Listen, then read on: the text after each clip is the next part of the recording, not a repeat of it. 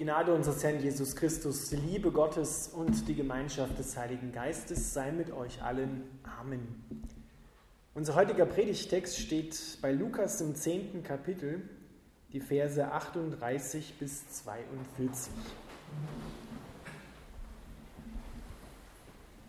Jesus besucht Martha und Maria. Auf ihrem Weg nach Jerusalem kamen Jesus und die Jünger auch in ein Dorf in dem eine Frau mit Namen Martha sie in ihr Haus einlud. Ihre Schwester Maria saß Jesus zu Füßen und hörte ihm aufmerksam zu. Martha dagegen mühte sich mit der Bewirtung der Gäste. Sie kam zu Jesus und sagte, Herr, ist es nicht ungerecht, dass meine Schwester hier sitzt, während ich die ganze Arbeit tue?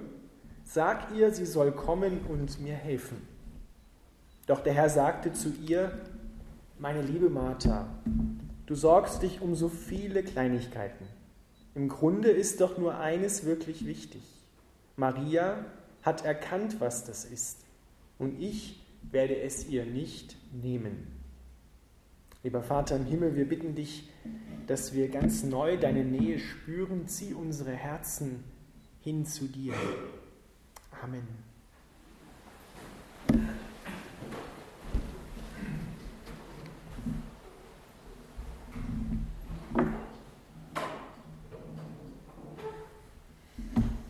Ihr Lieben, es ist, glaube ich, an der Zeit, dass wir das erste Gebot wieder an die erste Stelle setzen.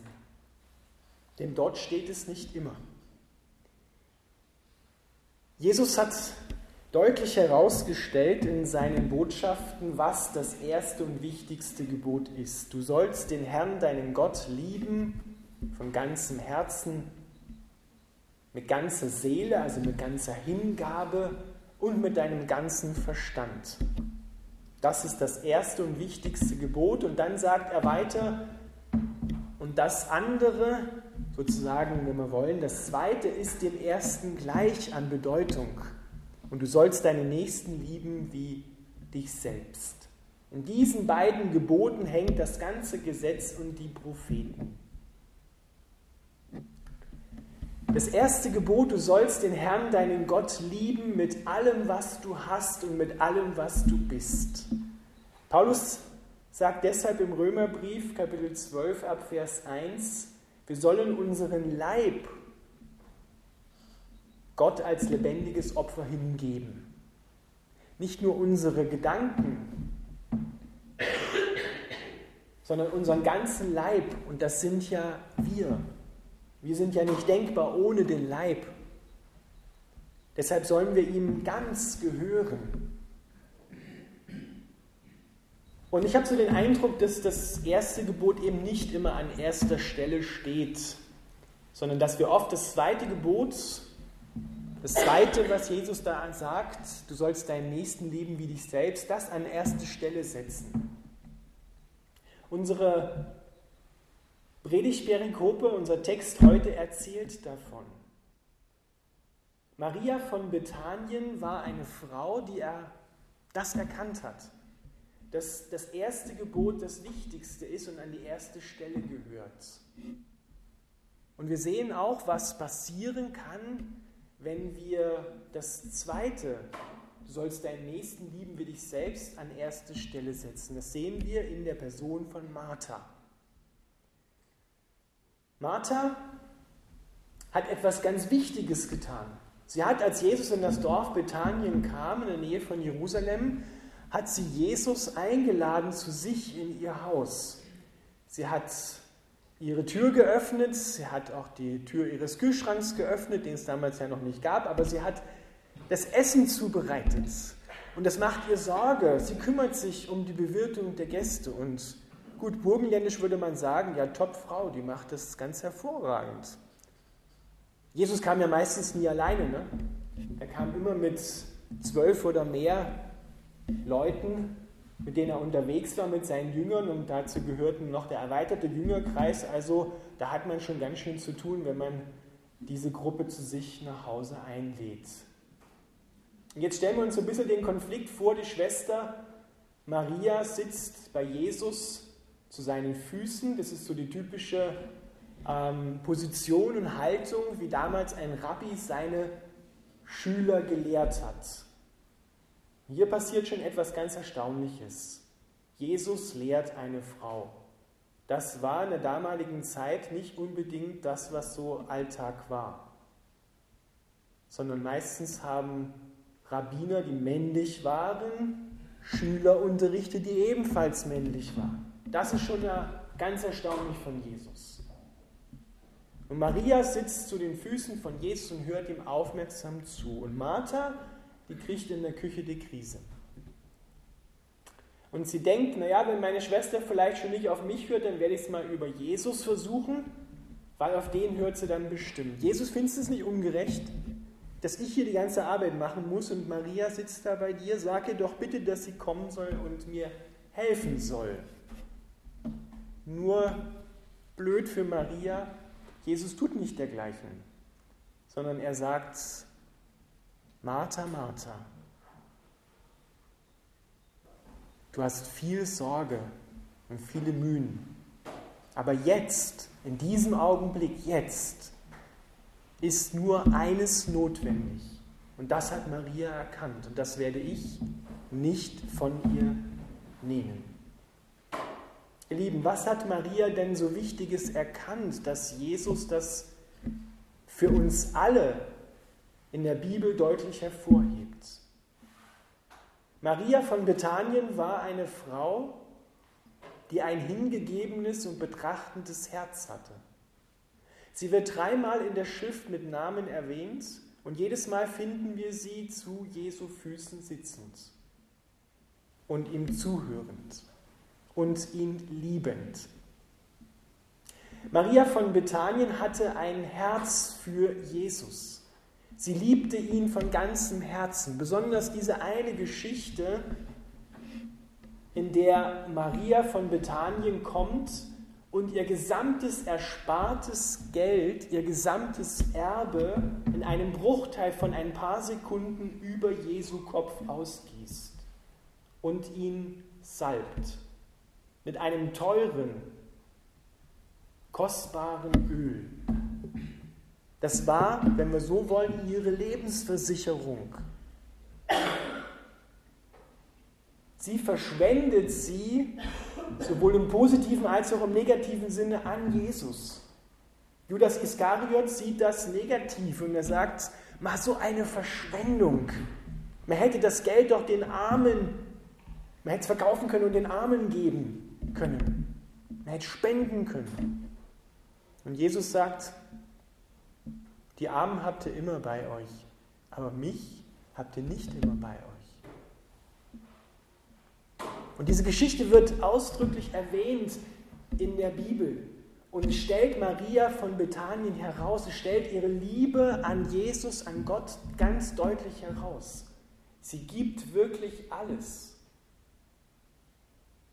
Heute würden wir sagen, ein Mensch, der sich an Jesus verschwendet, der seine Zeit, der sein Leben sozusagen zurechtstutzt auf nur eines, auf nur eines ausgerichtet sein, auf Jesus, der hat nicht alle Tassen im Schrank.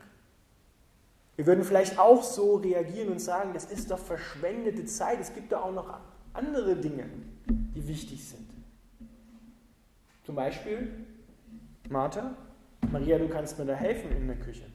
Vielleicht kennt ihr solche oder ähnliche Szenen aus eurem Leben auch. Da versuchst du alles zu geben, da versuchst du dich aufzuopfern und bist motiviert bis in die Haarspitzen, gibst alles und nach einer Weile merkst du, dass die anderen gar nicht darauf reagieren oder nicht so mitmachen und langsam steigt in dir so die Wut hoch, du wirst gereizt und irgendwann bricht es dann an irgendeiner Stelle aus dir heraus und du beklagst dich wie Martha bei Jesus. Maria von Bethanien erntet für ihre Haltung, für ihre Herzenshaltung regelmäßig herbe Kritik. Aber das Erstaunliche ist, dass sie sich niemals darüber beschwert. Sie hat in der Nähe von Jesus sitzen zu seinen Füßen gelernt, dass Jesus für sie alles ist, dass seine Liebe alles ausfüllt und dass sie weiß, ich bin bedingungslos geliebt, auch wenn andere das gerade nicht so sehen können und mich kritisieren, mich angreifen und meine Haltung, die ich hier einnehme, meine Hingabe an Jesus in Frage stellen, mich davon abbringen wollen. Wir leben heute in einer Zeit, in der es viele Ablenkungen gibt, in der wir uns durchaus wissen zu beschäftigen. Und vielleicht so sinnbildlich dafür steht das Internet, der Computer und vor allem das Handy. Da gibt es ständig was dran zu schauen. Facebook, Instagram, Snapchat. Ständig bimmelt's, klingelt's, summt's. Und man hat immer was zu tun. Und man denkt, man ist in Beziehung. Aber wenn man genauer hinschaut, in sein eigenes Herz hineinhört oder auch in andere Herzen hineinhört und hineinschaut, dann merkt man, dass das so der oberflächliche Appetit ist, den wir dort stillen, aber wir merken gar nicht, dass wir tief unten geistlich eigentlich verhungern. Deshalb ist es so wichtig, dass wir das erste Gebot wieder an die erste Stelle setzen und dass wir unser Leben auf Jesus ausrichten. Denn Jesus macht deutlich, auch die Apostel und die Schriften des Alten Neuen Testamentes, wenn ich mich auf Gott ausrichte, mit meinem ganzen Leib, mit meinem ganzen Leben, mit meiner ganzen Kraft, meiner ganzen Hingabe, dann wird aus dem heraus alles andere herausfließen. Aber wenn wir versuchen, unsere Nächsten zu lieben aus unserer eigenen Kraft heraus, dann haben wir vielleicht am Anfang das Gefühl, dass es funktioniert, dass wir es vielleicht hinkriegen. Aber es braucht nur ein anderer das nicht so annehmen und nicht so machen, wie ich das will. Dann braucht nur eine Krise kommen. Und dann werde ich gereizt. Dann werde ich wütend. Und dann lehne ich den anderen dafür ab. Und wir werden, wenn wir dieses Gebot der nächsten Liebe auf die erste Stelle setzen, werden wir früher oder später ausbrennen.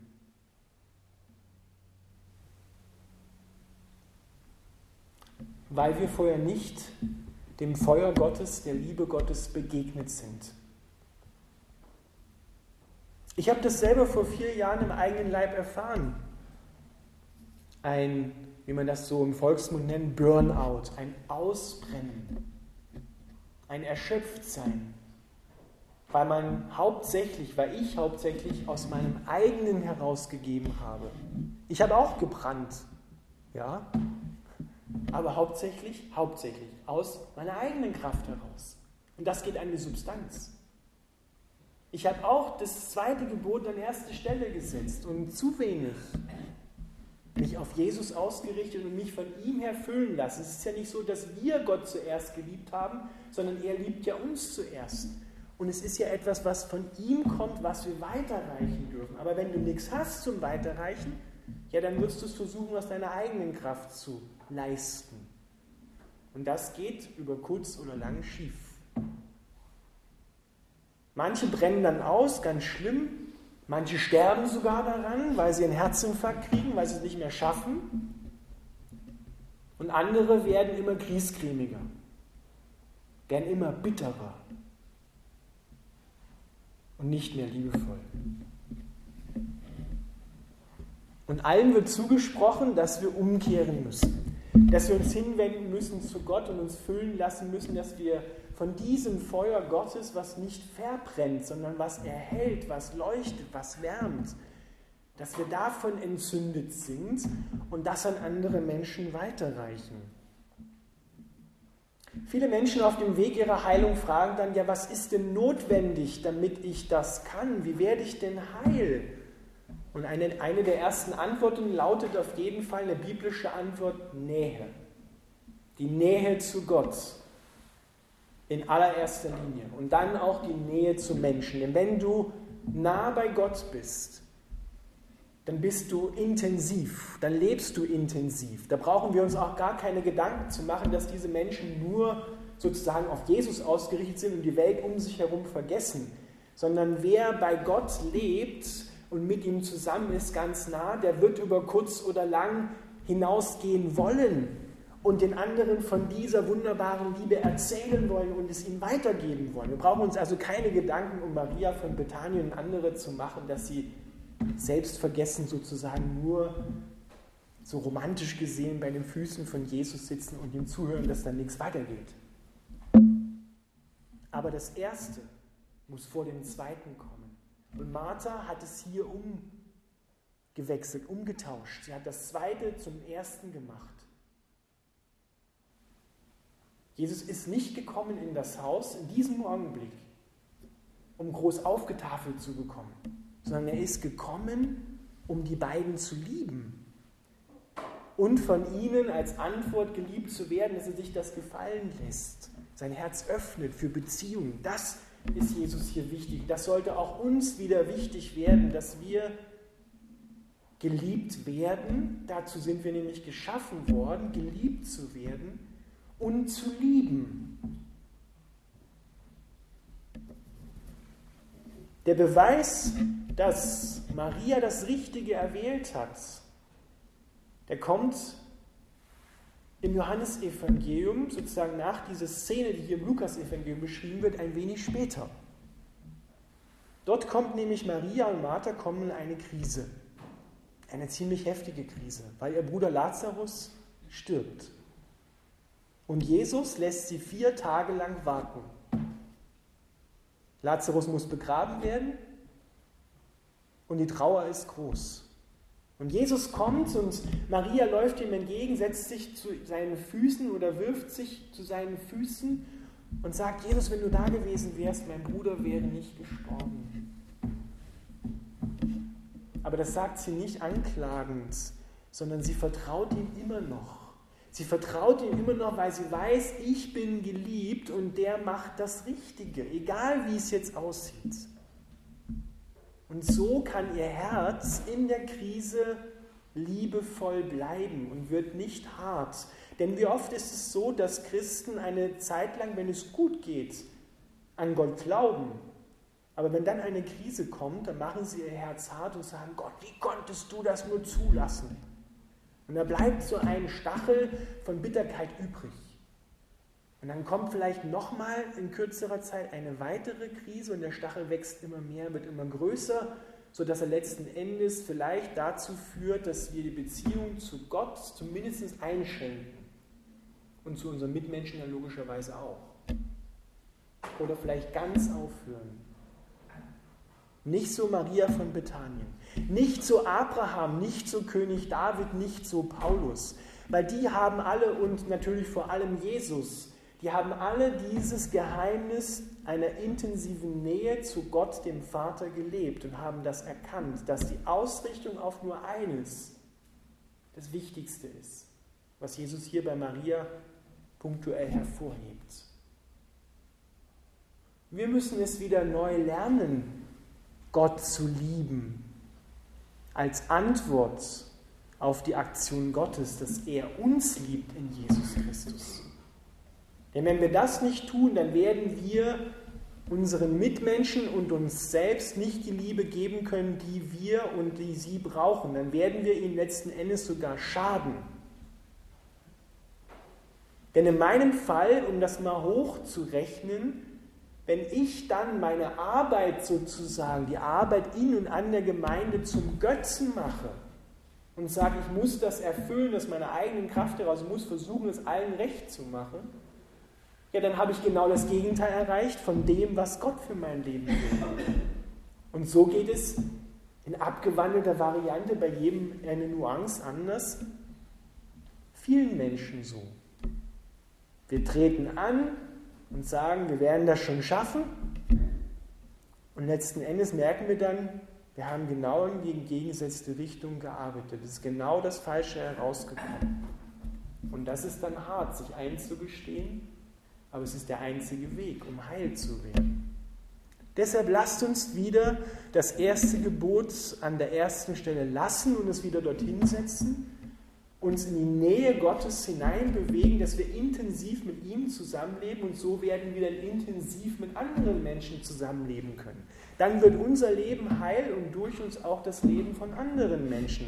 Und das ist das, was eine Welt, in der es immer kälter wird, an Liebe so dringend braucht. Maria von Bethanien hat das erkannt und auch wir dürfen das erkennen.